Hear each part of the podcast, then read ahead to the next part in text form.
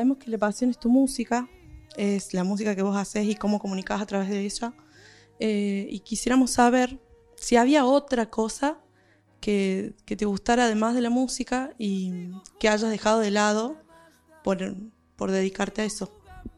Pues diría que, es imposible dejar de lado algo que, te apasiona, pero quizás que lo único que me apasiona eh, de una manera enfermiza casi es la música.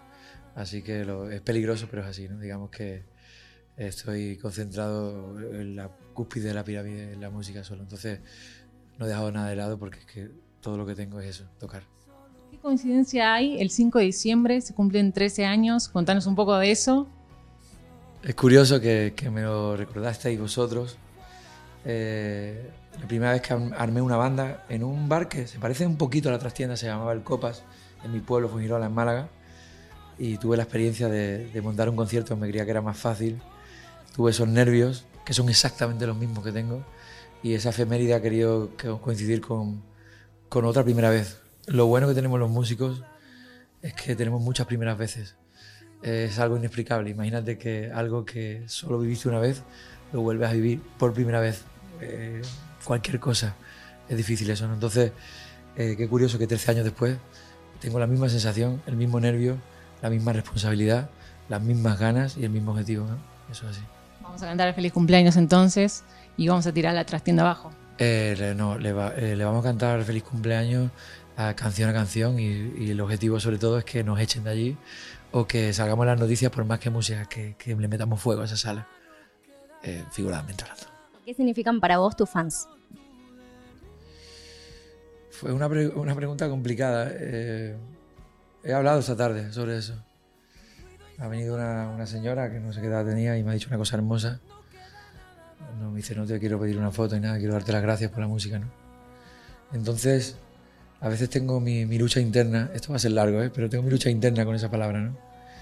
Yo creo que tengo amigos, creo que tengo gente que me comprende, eh, gente que se parece mucho a mí. Eh, entonces, hay palabras que a mí me, me, encantan las palabras y palabras que me chocan. Yo creo que se queda corto ese hombre.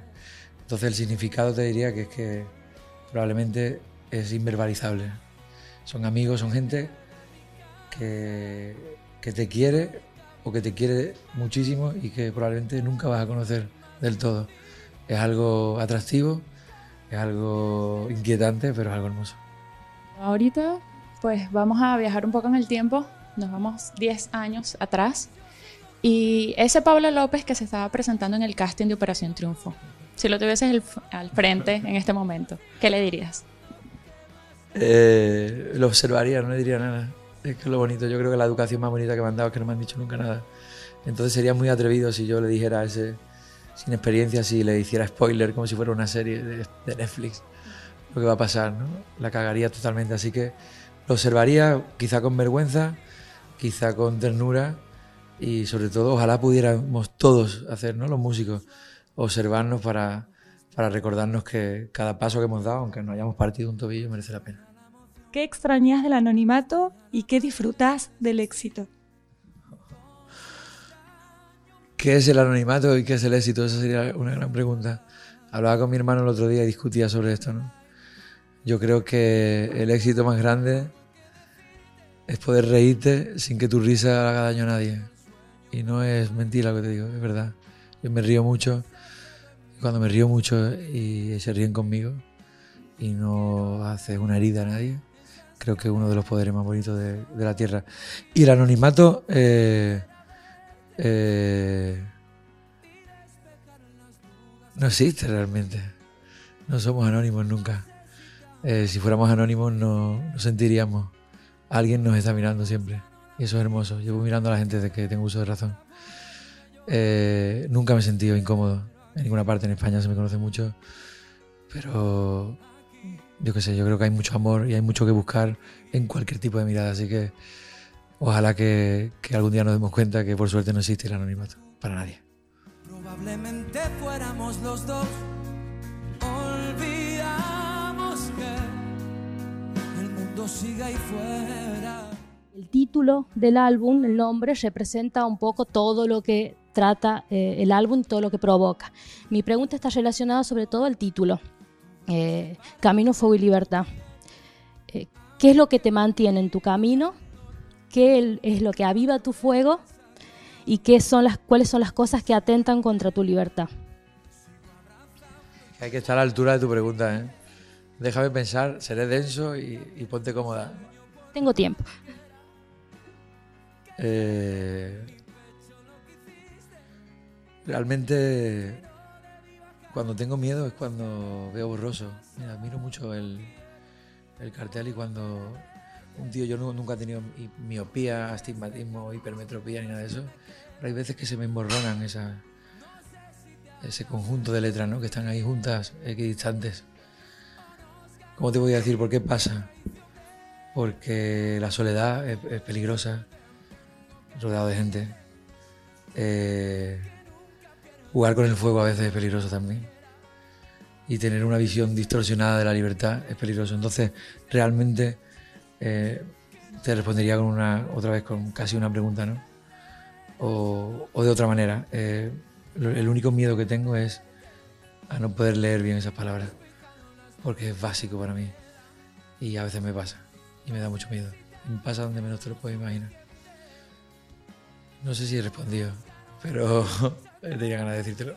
Quiero saber cuál es la mejor forma para vos de escribir una canción. Por ahí con una historia linda o encerrado en un estudio. Eh, no sé. Es que hacéis preguntas porque eh, porque hacéis tan buenas preguntas. Eh, la, mira, yo no soy un hombre de credo, no profeso ninguna religión, pero te diré, sin embargo, aunque suene medio celestial, que la única manera de escribir una canción es teniendo fe. Porque es algo, tienes que creer en algo, creer súbitamente en algo que no existe y de repente va a existir ten en cuenta que cuando escribes, imagínate el patio, tu enemigo, lo que sea, no existe, no sabes dónde está y de repente se vuelve casi tangible. Eh, eso es lo más parecido a, a, un Dios que yo pueda tener. Entonces, la única manera que tengo de escribir, aunque esté en, en un ático o en la cárcel, es teniendo fe.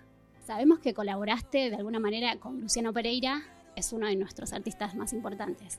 ¿Te gustaría colaborar con otro artista argentino? ¿Quién sería y por qué? Lo primero que tengo que aclarar es que no quiero colaborar nunca con Luciano Pereira, lo odio. ¿En serio? No. Me va a encantar escuchar. No, es que es maravilloso. Y, nuestra relación se basa en que él me manda WhatsApp eh, siempre intentando hundirme y diciéndome que mi hermano es mucho más persona que yo. No, pero lo amo, es maravilloso. Es una suerte de ser humano. Además, tenemos una anécdota tremenda que nos pasó. Eh, yo he colaborado de la manera más bella con otro artista argentino que es en mi casa. Mi casa siempre está abierta tengo la suerte y presumiré siempre decir que, que tengo una hermosa amistad basada en, el lenguaje más bonito que hay en la música con Andrés Calamaro, eh, que te enseña cuando toca, pero sobre todo, sobre todo te enseña cuando te habla. Así que para mí sería un sueño y te lo digo aquí, Andrés, nunca te lo diré por WhatsApp, pero te lo digo aquí con ella, porque nos hacemos una canción juntos, por favor. Teniendo en cuenta que es tu primer concierto acá en Argentina, ¿cómo te sientes? ¿Cuáles son tus expectativas? Porque hay muchísimas personas que han viajado y he viajado para verte. Y vengo de Córdoba. Y bueno, vengo con Córdoba varias. Argentina, no España, ¿no? No, Córdoba, Argentina, que te esperamos, por cierto, allá. Y, y nada, o sea, ¿cómo te sentís? ¿Cómo, ¿Qué expectativas tienes para pues mañana? Eh, imagínate que, que la fluctuación de sentimientos de una persona normalmente pues tiene una línea, ¿no? con esto que me acabas de decir, pues vivo los sentimientos que a lo mejor una persona vive en una semana. Tú me acabas de decir, yo vengo de 10.000 kilómetros, pero lo fuerte es que tú vengas desde Córdoba aquí para ver un concierto. Entonces ahora mismo te diría que me siento afortunado, me siento vivo, sobre todo, y lo, lo que tengo que decir con valentía y con verdad es que siento que algo va a pasar.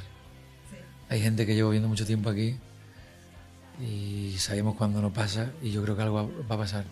Y de verdad, lo que, lo que siento es que siento, que es lo más importante.